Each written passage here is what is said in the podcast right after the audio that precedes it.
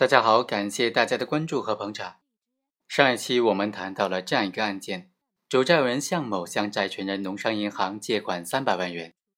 林某和周某提供连带责任保证。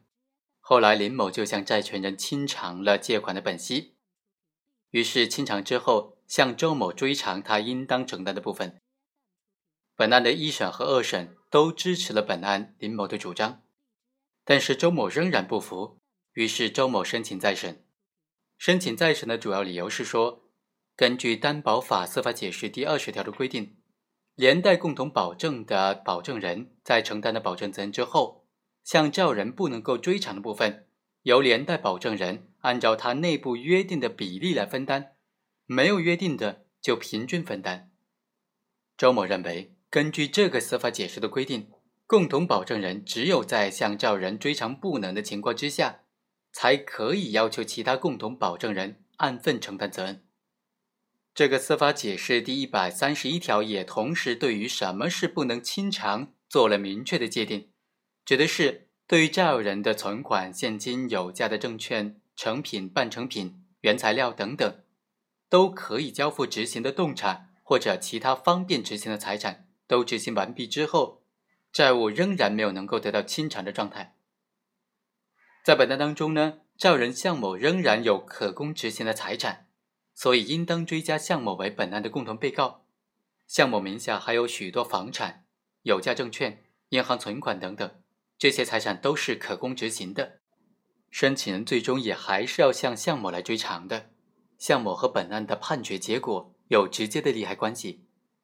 在申请人要求直接追加的情况之下，法院就应当将本案的向某列为共同的被告，所以请求浙江省高院进行立案再审。浙江省高院经过审查就认为，主债务人向某向债权人借款三百万元。林某和周某提供连带责任保证，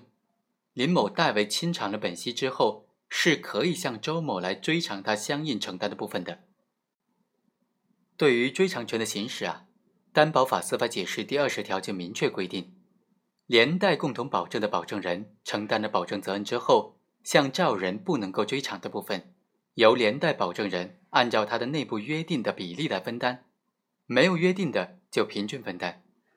所以在本案判决作出的时候，在被申请人还没有能够以仲裁或者诉讼的形式向主债务人向某进行追偿，而且不能够追偿部分的具体数额也没有充分的证据加以证明的时候，一二审法院直接的判决周某承担相应的民事责任，这是违背了担保法司法解释的上述规定的。所以本院认为本案应当进行再审。